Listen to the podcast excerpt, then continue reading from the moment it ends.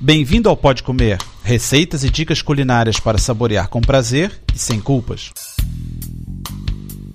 Olá, meu nome é André Alonso.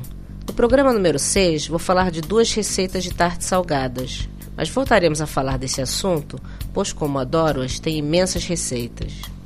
A primeira é quiche Lorraine e a segunda é tarte de cebola. São deliciosas. Para quiche Lorraine, precisamos de uma massa quebrada, eu compro pronta, mas segue a receita na mesma. 300 gramas de farinha, 150 gramas de margarina amolecida, 2 colheres de sopa de água, uma gema e sal.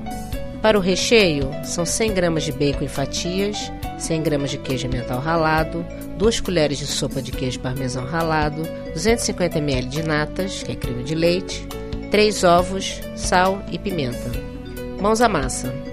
Põe a farinha no recipiente e abra um buraco no meio. Coloque a margarina, a água, a gema e o sal e amasse bem.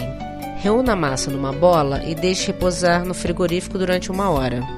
Aqueça o forno a 200 graus e coloque a massa para assar numa tarteira. Não esqueça de picar o fundo com garfo antes. Cubra com papel alumínio, pressionando bem dos lados, e leve ao forno por 10 minutos. Depois, retire o papel Deixe mais 5 minutos e tire do forno. Frite o bacon sem adicionar gordura. Misture num pote os ovos, as natas, pimenta e sal.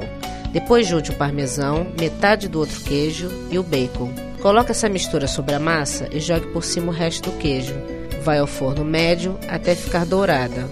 Para a tarte de cebola, os ingredientes são uma massa quebrada comprada pronta ou feita em casa, como na receita anterior. Para o recheio, são 5 cebolas, 1 colher de sopa de azeite, 100 gramas de bacon em fatias, 50 gramas de margarina, sal e pimenta preta moída. Para a cobertura, são 200 ml de natas, que é creme de leite, 2 ovos mais 2 gemas, 200 ml de leite, sal e pimenta preta moída, e também uma pitada de noz moscada. Descasque as cebolas e depois de ter guardado uma para decoração, pique as outras. Coloque o azeite numa frigideira e refogue um pouco as cebolas. Adicione o bacon e a margarina. Tempere com sal e pimenta e guarde o líquido dessa fritura. Unte uma tarteira com 26 cm de diâmetro. Estenda a massa bem fina e pique o fundo com um garfo. Coloque numa tigela a nata, os ovos inteiros e as gemas, o leite e o líquido da fritura. Tempere com sal e pimenta e coloque uma pitada de noz moscada. Coloque a cebola em cima da massa e deite por cima o creme. Corte o resto da cebola em rodelas finas e use-as para enfeitar a superfície.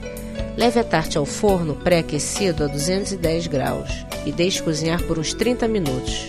Se a tarte começar a ficar escura antes de estar pronta, cubra com papel alumínio. As receitas escritas e as fotos dos pratos estão no site. Para receber os lançamentos, faça a subscrição no iTunes ou no RSS. Bom apetite e até quinta-feira. Para ter as receitas por escrito e maiores detalhes, visite o site www.podcomer.com. Bom apetite!